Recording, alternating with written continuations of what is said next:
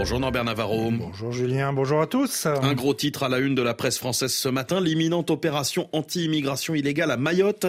Tempête à venir sous le tropique de la violence. Tropique de la violence, c'est le titre du formidable roman de Natacha Pana, paru il y a sept ans chez Gallimard. Sept ans après, c'est peut-être le moment qui est arrivé pour cette tempête. Fin février, le canard enchaîné révélait ainsi la préparation dans le plus grand secret de l'opération Wambushu dans ce département français d'outre-mer qu'est Mayotte.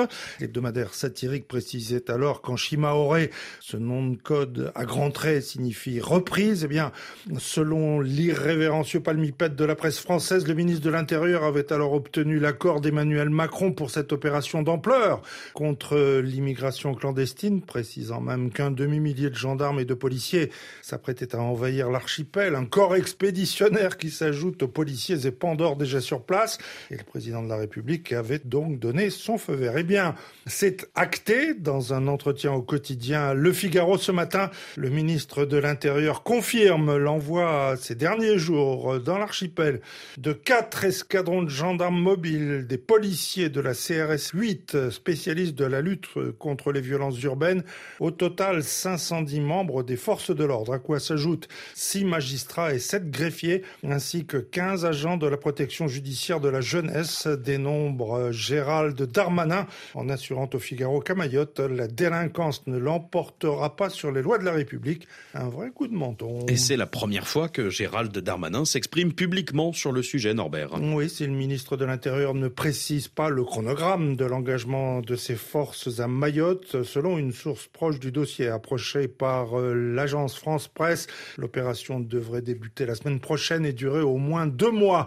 L'objectif est également d'expulser les migrants illégaux, majoritairement originaires de l'archipel voisin des Comores, installés dans des quartiers particulièrement insalubres appelé Banga, complète l'AFP. Nous prendrons le temps nécessaire pour la destruction de ces habitats, toujours sur autorisation du juge, car il va de soi que nous relogeons les personnes conformément au droit, assure Gérald Darmanin dans le Figaro, lequel quotidien conservateur s'alarme. L'île du bout du monde est submergée, formule-t-il à Mayotte. La déstabilisation totale d'un territoire par une immigration aussi massive qu'anarchique est visible à l'œil nu, mais Mayotte est la métropoles ont beau être si loin, elles sont si proches, estime ce journal. Pression des immigrants, faiblesse des frontières, freins administratifs, judiciaires, associatifs et médiatiques à toute idée de maîtrise des flux, paupérisation des services publics, délinquance ordinaire, dérive communautaire à des milliers de kilomètres. Les mêmes causes provoquent les mêmes effets et le Figaro se récrit. Qu'attendons-nous pour prendre exemple sur les sociodémocrates danois? interroge-t-il. Ils ont compris depuis longtemps entre leur modèle social et l'ouverture des frontières, il fallait choisir. Ils ont choisi. L'immigration a été divisée par trois et le parti équivalent du Rassemblement national au Danemark est tombé à moins de 5%. Quoi qu'il en soit, une opération euh, anti-immigration clandestine qui est tout sauf du goût de l'humanité. Oui, et l'opération Wambushu, non, opération Karcher de Darmanin plutôt, lance le quotidien communiste en référence à une formule de l'ancien président Nicolas Sarkozy qui, il y a 18 ans, alors qu'il n'était encore que ministre de l'Intérieur, voulait nettoyer la banlieue parisienne au Karcher, du nom d'une machine à haute pression utilisée dans l'industrie ou à la maison et qui vient à bout des tâches tenaces. Pour l'humain, pas de doute, cette opération est l'illustration parfaite de la brutalité qui tient lieu de politique au pouvoir. Et dans cette partie du monde, la responsabilité de la France est écrasante.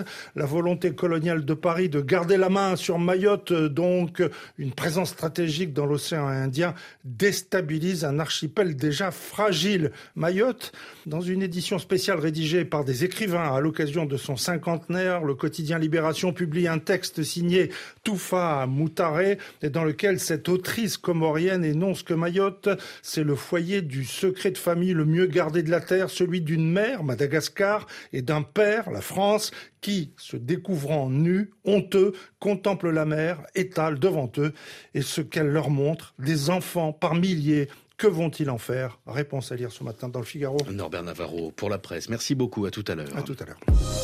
RFI, toute l'actualité. Julien Coquel-Rohem.